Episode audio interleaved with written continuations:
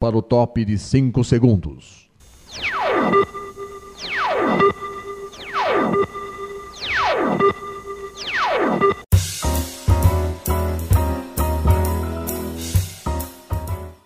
Está no ar o programa Making Off. Os segredos e os bastidores do mundo da publicidade e da propaganda. A apresentação de Regina Antonelli.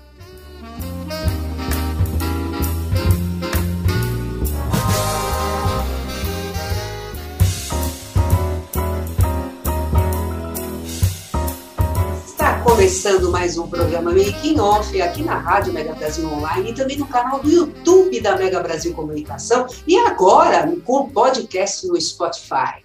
Sempre trazendo um assunto legal, né? Um assunto muito pertinente assim na área de comunicação, né? Que vocês não podem perder, porque eu tenho certeza que vocês vão ficar muito felizes e vão aprender muita coisa com a gente, viu? Eu sou Regina Antonelli, trazendo um convidado muito especial hoje. Hoje a gente está. Mas deixa eu falar primeiro o que, que nós vamos falar hoje, né? Não vou falar, depois eu falo quem, que vai, quem vai estar aqui, que é um especialista e tanto do assunto, tá? O Making Off hoje vai falar sobre a nova era dos eventos híbridos. Você sabe o que são e como devem ser planejados? Né? Tem uma pesquisa, gente, que foi realizada em abril de 2021 com 364 profissionais de eventos de vários países pela Swapcard, que é uma plataforma para eventos virtuais e híbridos movidos por inteligência artificial, que registrou que cerca de 30% dos entrevistados declararam não ter ideia clara do que realmente é um evento híbrido, no que tange valor, desafios, etapas para definição, realização e estrutura desse modelo. Para falar sobre esse tema e as tendências para a realização dos futuros eventos, o Make Off está recebendo Paulo Otávio Pereira de Almeida, que é o PO, que é que nós vamos continuar chamando ele assim, né, no, ao longo da entrevista, e ele é diretor-geral da Live Marketing Consultoria. O PO é formado em administração. Atualmente cursa, cursa mestrado na Fundação Dom Cabral com foco em eventos híbridos. É também criador do podcast BO do Marketing. Ao longo da sua trajetória profissional, esteve à frente da primeira transmissão multicanal de um show e do lançamento de uma operadora de televisão paga via satélite. Foi ainda responsável pela realização de shows e espetáculos de grande magnitude, encabeçou o projeto de um escritório de entretenimento ao vivo e de eventos corporativos até chegar à vice-presidência da Media Exhibitions Alcântara Machado, empresa na qual gerenciou mais de 200 feiras de negócios e onde esteve até o ano passado. Em 2020, ele idealizou e realizou a Expo Retomada, que é um evento que reuniu os principais players da indústria de eventos para disseminar o conteúdo e demonstrar os protocolos de segurança e inovações para o novo normal do setor. Eu vou deixar o link aqui nesse, nessa descrição aqui desse vídeo ou do podcast, se vocês estiverem ouvindo, o link para vocês acessarem os principais momentos tá, desse evento que foi muito interessante, seguindo todos os protocolos tá, sanitários né, pra, por conta dessa da questão da, da Covid, da pandemia, tá bom? Feo, muito obrigada por você ter aceitado o convite da gente, você está aqui para falar sobre esse setor que realmente foi muito prejudicado em 2020, eu acredito que ainda continua, né, Feo? Obrigado pelo convite, Regina. Sim, eu acho que tudo que foi relacionado com fora do, do domicílio, certo? Seja né, o que a gente chama da indústria do entretenimento, ou na, na, na, a revista The Economist chama The Crowd Business, né, o negócio da aglomeração, certo? É, nesse período, infelizmente, a palavra aglomeração, por causa da pandemia, foi uma palavra que ninguém queria se associar, né? Sim. Então, realmente, foi um setor que sofreu, continua sofrendo, certo? Desde o dia 6 de março de 2020, quando foi decretado o estado de calamidade pública por causa da pandemia, uhum a maioria, se não dizer a totalidade dos eventos foram ou cancelados ou adiados. É uma coisa que eu, pelo menos que trabalho há 30 anos no setor, nunca tinha vivido isso antes.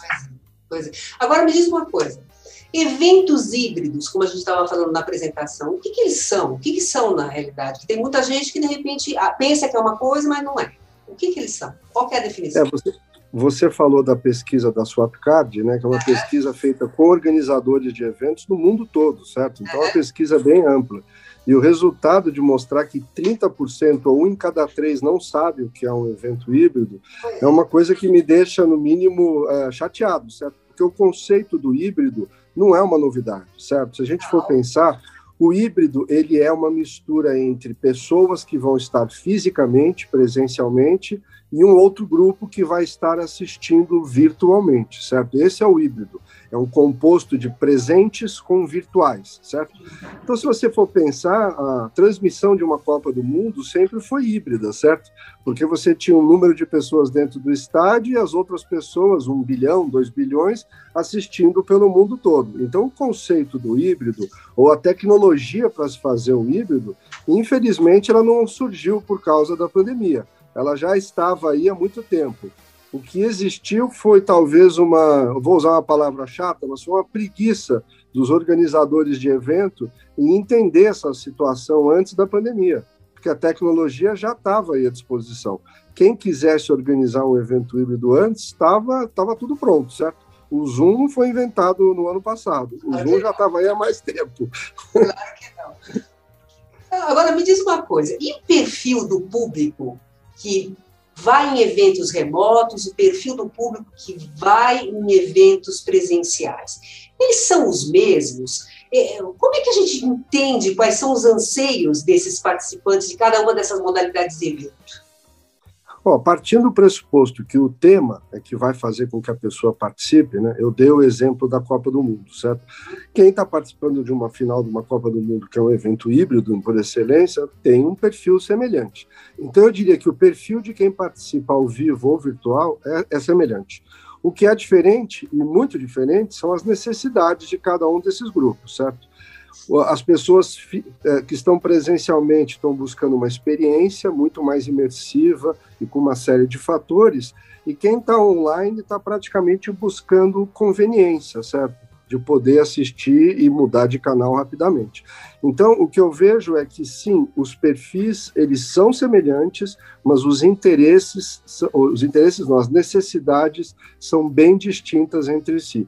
E isso se aplica para qualquer evento que você for organizar, híbrido, certo? Seja ele uma convenção de vendas, seja ele um show, um congresso, todos, é, a, a, eu diria que a, a, probabilidade do perfil ser semelhante, porque é o tema que atraiu eles, certo? É o mesmo, e, como eu disse, a, conveniência de estar assistindo vai diferir de quem está buscando a, experiência presencial.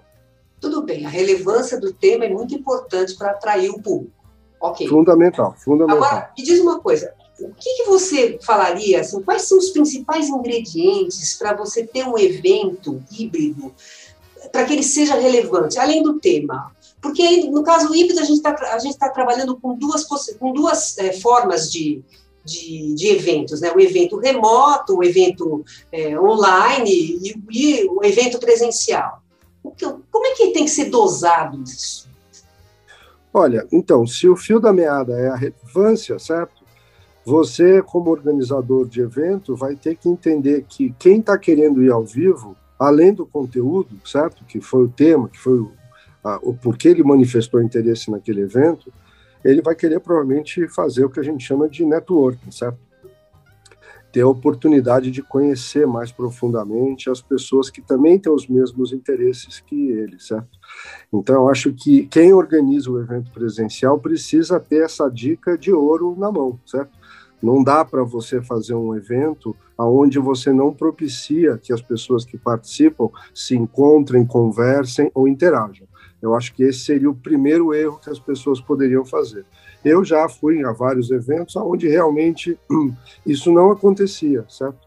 A pessoa disponibilizava, a pessoa que eu falo, organizador, né? Ele disponibilizava uma apresentação de PowerPoint uhum. e um apresentador falando ao vivo, certo? Uhum. E acabava o evento, você tinha ido lá ver um PowerPoint. Hoje, depois que a gente passou esse um ano dentro de casa, a gente sabe que qualquer evento nesse formato, né, que é simplesmente mostrar uma apresentação de PowerPoint e uma pessoa falando, as pessoas vão pensar em, se vale a pena se deslocar. Então, o presencial precisa do network. o presencial precisa de experiência. Não é só o conteúdo. O conteúdo é, é, é a parte básica, mas nós temos que trabalhar com os outros. Agora, quem está em casa online, no Zoom, no Teams ou qualquer coisa, vai poder acessar a, a, convenientemente só o conteúdo. A pessoa vai ficar faltando a parte de networking, que ele não vai conseguir fazer? Sim, é uma, uma característica de cada um dos públicos. Mas eu acho que com isso, os organizadores de evento que verem a tecnologia como aliada vão conseguir ampliar muito a, a, a visibilidade dos seus eventos. Então, se a gente vai poder fazer experiências melhores presenciais, né? Talvez menores nesse momento agora, essas experiências comparado com o passado, você vai poder atingir um público total muito maior, certo? Porque você vai ter a tecnologia para te ajudar. Então, os eventos serão é, mais, mais imersivos, mais tecnológicos, e nessa primeira fase, talvez um pouco menores do que eles foram antes da pandemia. Certo? Então, para a gente fechar esse bloco agora, então quer dizer que além do tema ter, ter que ser relevante, que isso aí é obrigatório, né, para você pensar numa, numa parte do evento que seja presencial, o, a, o, a pessoa que for participar, ela tem que, que ter uma ótima experiência, ela tem que ter uma experiência memorável. Né? O network é uma coisa que é consequência se você está presidencial, mas ela tem que ter uma, uma presença memorável. E no caso apresentações, PowerPoint, essas coisas, isso aí pode ser um recurso usado para o online para as pessoas acessarem de forma online, é isso? É isso, perfeito. E eu acho que a coisa que tem aqui mais importante é a mentalidade do organizador de evento. Uhum. Porque se ele continuar se chamando organizador de evento, eu acho que limita o escopo da função, certo? Para mim, o evento em si, a gente, quando já pensa num evento, a gente já pensa num evento presencial, certo? A gente está meio que doutrinado a pensar dessa forma. E agora a gente está vendo que o evento híbrido, ele não é só o presencial. Então, eu diria que se o organizador de evento continuar pensando somente como organizador de evento, esse é o primeiro passo também para estar tá errado. A melhor definição que eu ouvi aí foi de um colega amigo meu que escreveu um livro, chama Marcos Giberti, uhum. e ele definiu o seguinte termo, que é o catalisador da comunidade. Então, um organizador de evento ele precisa estar absolutamente antenado naquela respectiva comunidade, naquele respectivo assunto, para entender o que, que ele pode oferecer online, o que, que ele deve oferecer presencialmente e quais são as diferenças entre esses dois públicos os anseios que esse público tem. Então, isso pode parecer semântica, mas na realidade é toda a diferença que pode acontecer nesse setor. E, e me diz uma coisa, então, é, Theo, fala um pouquinho desse evento, o conceito, quando que ele foi realizado, né, onde que ele foi realizado, quantas empresas participaram, dá um, uma noção geral para a gente entender o que, que ele é, esse evento. A Expo Retomada foi então idealizada por mim e por um outro consultor chamado Fernando Lumetz, uhum. e nós estávamos então dentro de casa, obviamente, como todo mundo, em março do ano passado, no início da pandemia, e a gente então é, idealizou de fazer como o, o, retorno dos eventos deveria ocorrer após a pandemia. A gente, obviamente, já tinha, a, a, a, acreditava fortemente que isso seria uma coisa passageira, uma coisa terrível, mas passageira, e a gente chegou à conclusão que se a gente esperasse as associações do setor, existem várias associações no setor de live marketing, certo? É, a gente falou que se a gente fosse esperar as associações fazer alguma coisa, a gente acredita que a, a, a ação que pudesse ser feita não seria tão, tão representativa. Então, nós dois, então, tomamos a iniciativa de fazer um evento sem fins lucrativos, certo?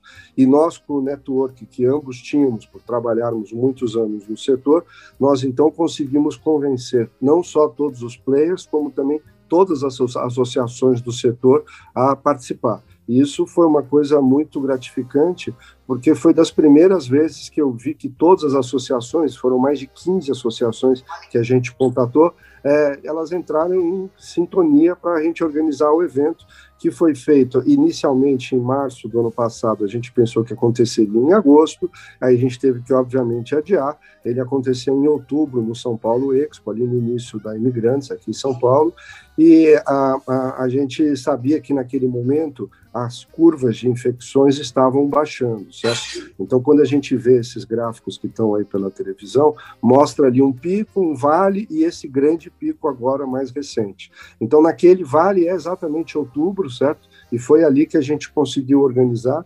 Vale a pena dizer que a gente foi o primeiro evento a conseguir o alvará, porque todo mundo que organiza evento precisa de alvará, certo? E a gente então conseguiu um dia antes do início, o início foi dia 15 de outubro, no dia 14 de outubro, às 4 horas da tarde, com muita emoção, a gente conseguiu o primeiro alvará oficial da cidade de São Paulo para realizar um evento para duas mil pessoas, mil pessoas por dia. A gente dividiu em quatro blocos de 500 pessoas, porque tinha uma limitação de 600 pessoas no máximo dentro do local, e duas mil nos dois dias acumulados, certo? Então, foi feito dessa forma. A gente, então, dividiu o conteúdo para que né, as, as palestras que iriam acontecer de acordo com os públicos, certo? Então, por exemplo, é, o público que trabalhava nas agências promotoras de eventos, né, nas agências promocionais de live marketing, a gente deixou para o último bloco e a gente acabou fazendo, por exemplo, também a entrega do, do, do, do, do prêmio live do, do, do, Promovil, certo? Então a gente fez, ah, as pessoas das agências vão nesse horário, logo depois a gente faz o prêmio live e, por exemplo, os organizadores de promotores de feiras de negócio, a gente fez na abertura, porque na abertura a gente teve o convite aos políticos. Então a gente foi tentando adequar o conteúdo ao público que estava lá para evitar com que todo mundo se direcionasse ou quisesse participar no mesmo horário. A pessoa, ao ver o processo de inscrição ali, na, que foi online, ela ia escolhendo o horário e aquilo intuitivamente ia selecionando o público que esteve lá presente. É, foi um evento de muito sucesso, que a gente lotou, as duas mil pessoas se cadastraram, certo?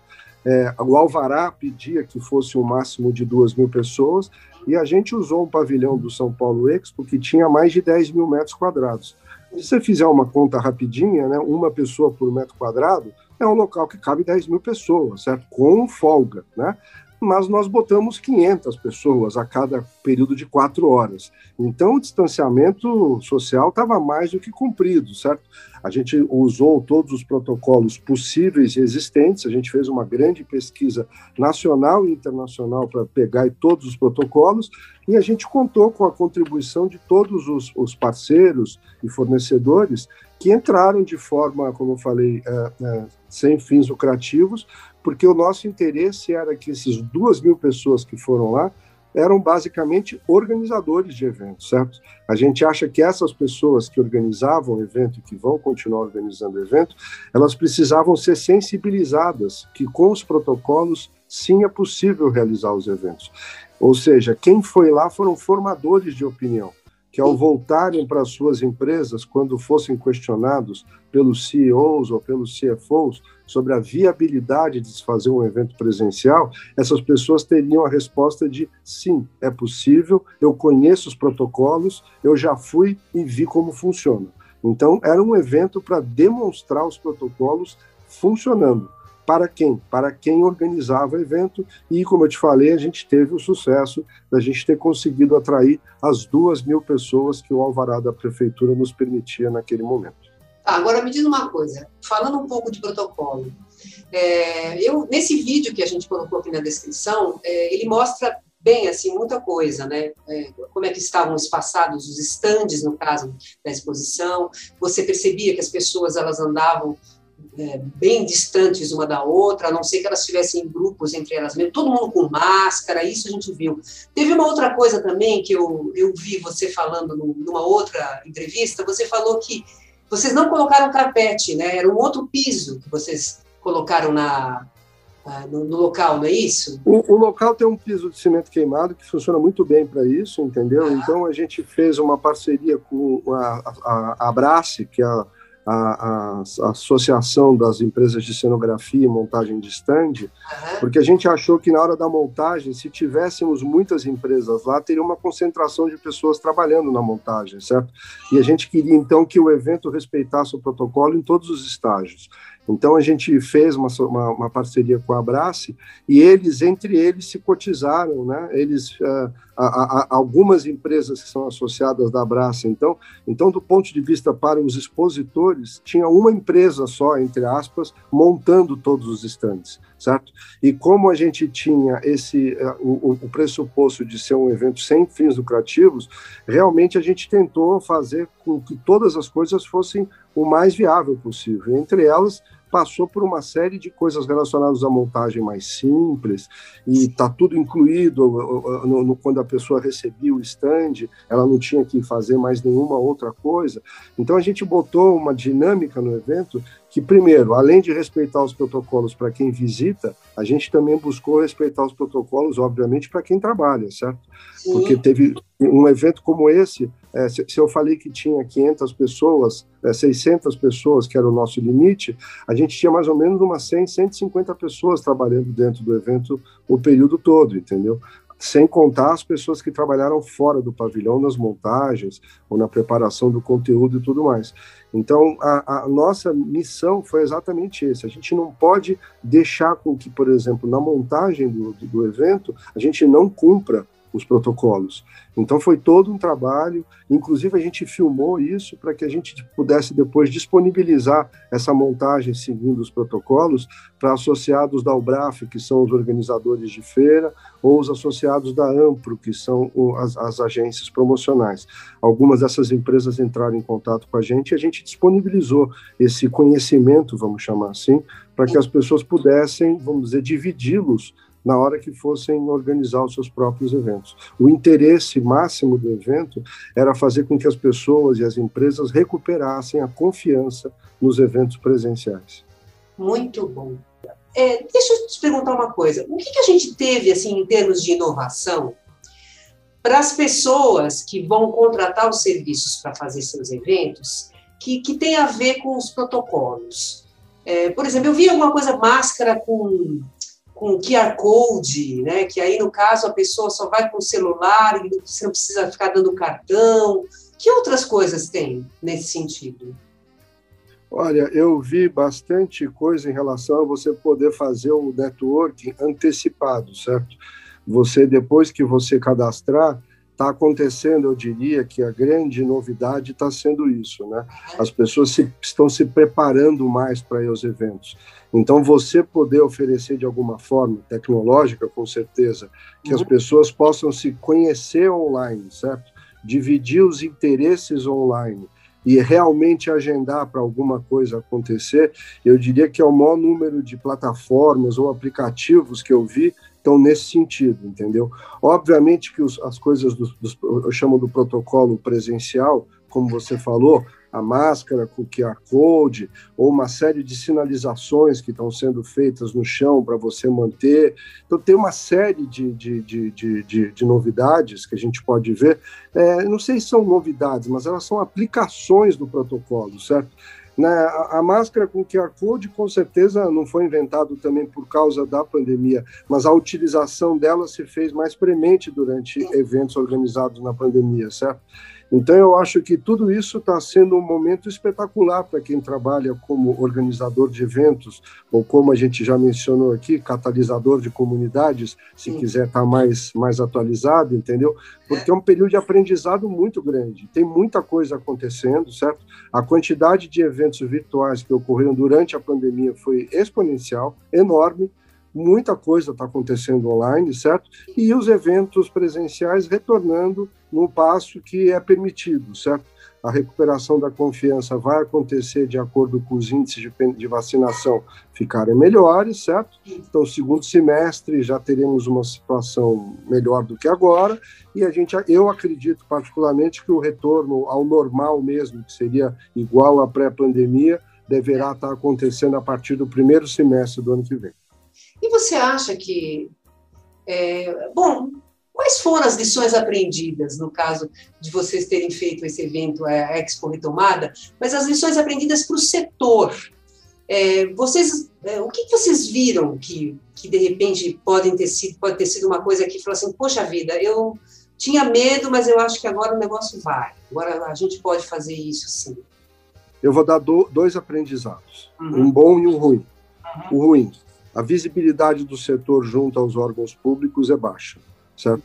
Uh, o setor de eventos demorou para ter essa, esse envolvimento e esse engajamento dos três níveis públicos, municipal, eh, do governo estadual e federal, entendeu? Existiu uma, uma, uma dificuldade desses três níveis eh, eh, governamentais em entender o momento do setor. Tanto que, recentemente, foi aprovado o Plano Emergencial de Recuperação do Setor de Eventos, que eu acho que a palavra emergencial após 13 meses de pandemia é no mínimo uma, nem sei o que dizer, entendeu? Muitas empresas fecharam as portas, muitas pessoas perderam os seus empregos, então eu acho que essa falta de visibilidade e essa falta de entendimento que os três níveis governamentais demonstraram em relação ao setor, eu fiquei assustado. Eu, particularmente, conversei com várias pessoas de diversos setores, e não foi na prefeitura somente, nem no governo do estado, nem no governo federal. Foram em todos, para deixar bem claro. E a, o desconhecimento do setor, a confusão da, da, gente ter que explicar o que, que é um evento B2B, o que, que é um evento B2C, as pessoas não tinham a menor noção as pessoas que legislam sobre isso tinham dúvidas muito básicas. Então, eu acho que isso afetou essa relação que os, os, três níveis governamentais poderiam ter em ajudar o setor. Esse foi o aprendizado ruim. O aprendizado bom, que a gente já falou, é o uso da tecnologia, certo? A tecnologia não é inimiga, a tecnologia é aliada. Aquelas pessoas que estão, estão vendo que a tecnologia vai substituir os eventos presenciais, e várias pessoas me perguntam: ah, eventos têm futuro? Essas perguntas assim que eu acho que as pessoas tiram não sei da onde, entendeu? O ser humano não vai mudar, as, as características de sermos gregários continuam como continuam, como continuam nos últimos uh, dezenas de séculos. É uma característica do ser humano. Então, eu acho que a tecnologia vai realmente ajudar, ela é uma alavanca, certo? A, a, o, que erro, o que foi o erro de comunicação foi que todos os eventos foram associados à palavra aglomeração, certo? E aí eu falo, nenhuma pessoa que tem uma empresa que organiza eventos com alvarás e sério queria organizar no pior momento, certo? Mas em alguns momentos, quando começaram a ver que shopping centers, por exemplo, estavam abertos, o único protocolo que o shopping center fazia era medir a temperatura na entrada das pessoas. Ninguém sabe. Se você perguntar para um dono de shopping center quem foi no shopping center ontem, ele não tem a menor ideia. E a quantidade de pessoas que entram no shopping center é muito maior do que num evento B2B. Óbvio que se a gente for pensar nos B2C, os grandes shows e tudo mais, aí realmente a comparação é injusta com o shopping center. Mas em relação aos eventos B2B, eles são muito mais seguros, porque provavelmente tem uma quantidade menor de pessoas existe o que a gente chama de tra traqueabilidade, né? Então a gente sabe direitinho quem foi, por que foi, quando foi, se foi e se não foi, ou se a gente sabe tudo dessas pessoas, né? Então aí que, aí que a gente ficou como setor achando que a gente a visibilidade não estava boa, certo? Os eventos, eu, eu a própria Expo Retomada em agosto do ano passado eu não consegui é, é, realizar por um problema da, da, da, classificação do plano São Paulo, mas os shopping centers estavam abertos naquela época. Então, essa dissonância cognitiva que aconteceu, que eu acho que ficou aprendizado negativo, né? A gente deveria ter tido uma visibilidade maior. E, de novo, a tecnologia está aí para ajudar aquelas pessoas que tiverem a postura proativa de querer aprender e ver isso como uma oportunidade de crescimento. Como eu falei, estão vivendo um tempo de aprendizado como nunca se viveu no setor de eventos Com nos certeza. últimos anos. Com certeza. Muito bom, P.O., muito bom. P.O., quem quiser falar com você, quiser fazer contato, quiser eh, fazer parcerias, como é que faz? Olha, é, a, minha, a, a, empresa que eu, que eu que de consultoria tem um site, certo? É uhum. www.livemarketing. É, direto, livemarketingconsultoria.com.br tudo junto, né? livemarketingconsultoria.com.br. Eu também sou, eu, eu escrevo para diversos uh, veículos de comunicação e sempre que eu escrevo eu reverbero na, na, na, minha página pessoal no LinkedIn, que é o meu nome, Paulo Octávio Pereira de Almeida, certo? E acho que essas duas formas são as mais fáceis e diretas de entrar em contato comigo. Muito bom, muito bom. Muito obrigada, viu, P.O.? Gostei muito, tenho certeza que o pessoal também vai gostar muito, o pessoal que vai passar a ouvir e ver o, o making off com a tua entrevista, tá bom? Muito e... obrigado pelo convite, agradeço, estou sempre à disposição. É bom falar sobre o futuro. Com certeza, com certeza. E o making off está acabando, mas antes eu preciso passar rapidamente os recadinhos para vocês. O making off vai ao ar toda quinta-feira às 10 horas da manhã, isso na rádio. E tem também, ele vai ao ar no, no canal do YouTube da Mega Brasil Comunicação, no mesmo dia e no mesmo horário. Você pode ver. E a gente também está com o podcast no Spotify. Tá bom? Se você tiver uma sugestão de pauta para passar para a gente, envie para producal.makingoff.megabrasil.com.br. Gente, um grande beijo para vocês e até a próxima!